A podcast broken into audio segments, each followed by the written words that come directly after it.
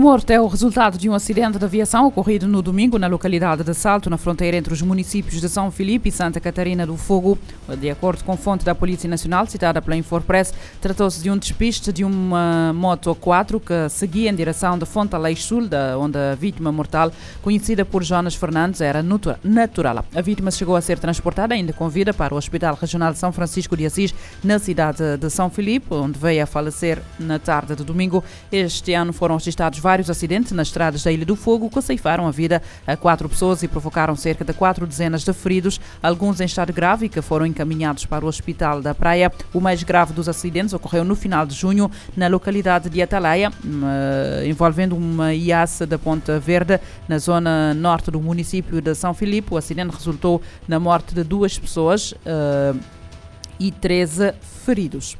Mais de 11 mil crianças morreram, ficaram feridas ou mutiladas no Iêmen e outras 4 mil foram recrutadas para a guerra desde 2015. São dados da ONU. O Iêmen vive desde 2014 mergulhado num conflito entre rebeldes hutis, próximos do Irão, e forças do governo apoiadas por uma coligação militar liderada pela Arábia Saudita e que inclui os Emirados Árabes Unidos. Os hutis controlam a capital Sanaa e grandes extensões de território no norte e oeste do país. De acordo com a Agência das Nações Unidas para a Defesa dos Direitos das Crianças, a guerra no Iêmen já causou 11.019 vítimas entre crianças, das quais 3.774 morreram. O balanço anterior era de 10.200 menores mortos, feridos ou mutilados. O novo balanço abrange o período entre março de 2015 e 30 de setembro deste ano, tendo em conta apenas os casos verificados pela Unicef, o que significa que o balanço real é provavelmente maior, de acordo com dados da ONU.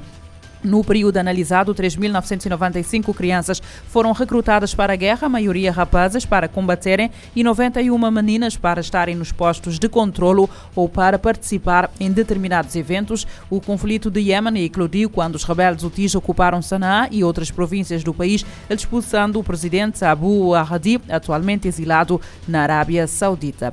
Mais de 100 importantes grupos de direitos humanos e ativistas na Austrália denunciaram hoje as leis anti-manifestações ultrajantes e repressivas que foram usadas para prender por 15 meses uma ativista que bloqueou o trânsito. Lamentando o aumento da repressão, grupos como a Amnistia Internacional e sindicatos de trabalhadores assinaram uma carta aberta dizendo não à prisão de ativistas ambientalistas pacíficos e pedem uma reforma da legislação a carta foi motivada pela sentença no, no, início de dezembro da Dina Violet, de 32 anos, após um protesto na Sydney Bridge. A ativista estacionou um caminhão alugado na famosa ponte antes de subir ao tejadilho do veículo e acender um sinalizador de emergência, bloqueando a faixa de tráfego por aproximadamente 25 minutos. Esta decisão levou o relator especial da ONU para os direitos à liberdade da reunião pacífica e de associação, Clement Follet, a dizer-se preocupado com esta pena de prisão prisão e com a recusa da fiança antes do recurso agendado para março.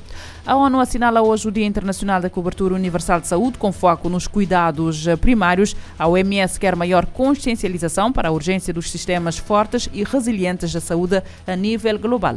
As Nações Unidas marcam esse Dia Internacional sobre Cobertura Universal da Saúde, conclamando a governos de todo o mundo que façam investimentos inteligentes no setor. A pandemia de Covid-19 mostrou que o cuidado universal de saúde e a segurança na área estão interconectados para proteger a todos. A Organização Mundial da Saúde, OMS, afirma que um sistema de saúde é bem sucedido quando ele funciona para cada cidadão. Em 2012, a Assembleia Geral da ONU aprovou uma resolução pedindo a todos os países para acelerar o alcance da cobertura universal de saúde, o HC, na sigla em inglês. Pela proposta, todos em qualquer lugar têm o direito de receber cuidados de saúde de qualidade a um preço acessível. Cinco anos depois, em 2017, a Assembleia proclamou 12 de dezembro como Dia Internacional de Cobertura Universal de Saúde.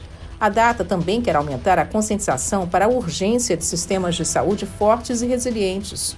Em todo o mundo, milhões de pessoas precisam de serviços de saúde que não podem acessar. A OMS quer que os líderes internacionais façam maiores investimentos em saúde, encorajando vários grupos a ajudarem o mundo a alcançar a cobertura universal até 2030. O acesso equitativo à saúde deve priorizar mulheres, crianças, adolescentes e os mais vulneráveis em primeiro lugar, porque são eles os que mais enfrentam as maiores barreiras aos cuidados essenciais de saúde em todo o mundo. Da ONU News em Nova York, Mônica Gray. De acordo com a OMS, milhões de pessoas continuam a precisar de tratamento e de maiores investimentos no setor da saúde, sobretudo nos países mais vulneráveis. A eletricidade está gradualmente a regressar à Odessa após mais de um milhão e meio de pessoas terem ficado sem energia devido a ataques russos a instalações de infraestruturas energéticas. A informação é avançada por um administrador militar regional, o porta-voz da Administração Militar Regional de Odessa, em entrevista televisiva divulgada pela UK. Uh, uh, por uma televisão estatal, eh, apontou que a situação operacional na região da Odessa continua difícil e assegura que os engenheiros estão a trabalhar incansavelmente, tal como o Comando Operacional de Administração Militar Regional. De acordo com o responsável, 206 eh, brigadas de emergência estão a trabalhar em todas as áreas afetadas para restaurar a eletricidade, as comunicações e a internet aos consumidores. A área mais afetada é a cidade de Odessa e os distritos circundantes, enquanto que no resto da região foi possível evitar danos eh, graves. O presidente ucraniano aludiu no sábado à aguda escassez de energia em várias regiões devido aos ataques russos, especialmente em Odessa, onde mais de um milhão e meio de pessoas estão sem eletricidade.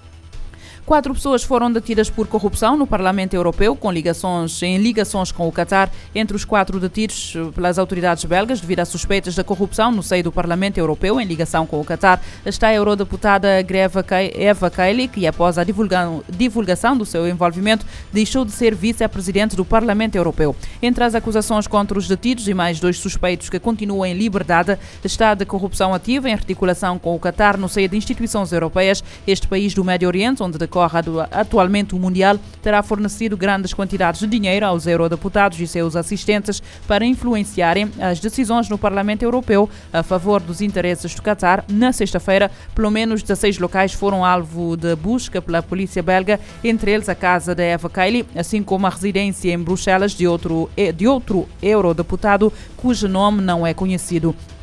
Eva Kaili foi confirmada à agência de notícia AFP por uma fonte próxima do processo. Até agora, Eva Kaili era uma das 14 vice-presidentes do Parlamento Europeu, mas no sábado à noite, perante as suspeitas da corrupção, a presidente do Parlamento Europeu, Roberta Metsola, retirou-lhe retirou este cargo, assim como todas as tarefas adicionais, entre elas a de ser representante do, par do Parlamento Europeu para o Médio Oriente.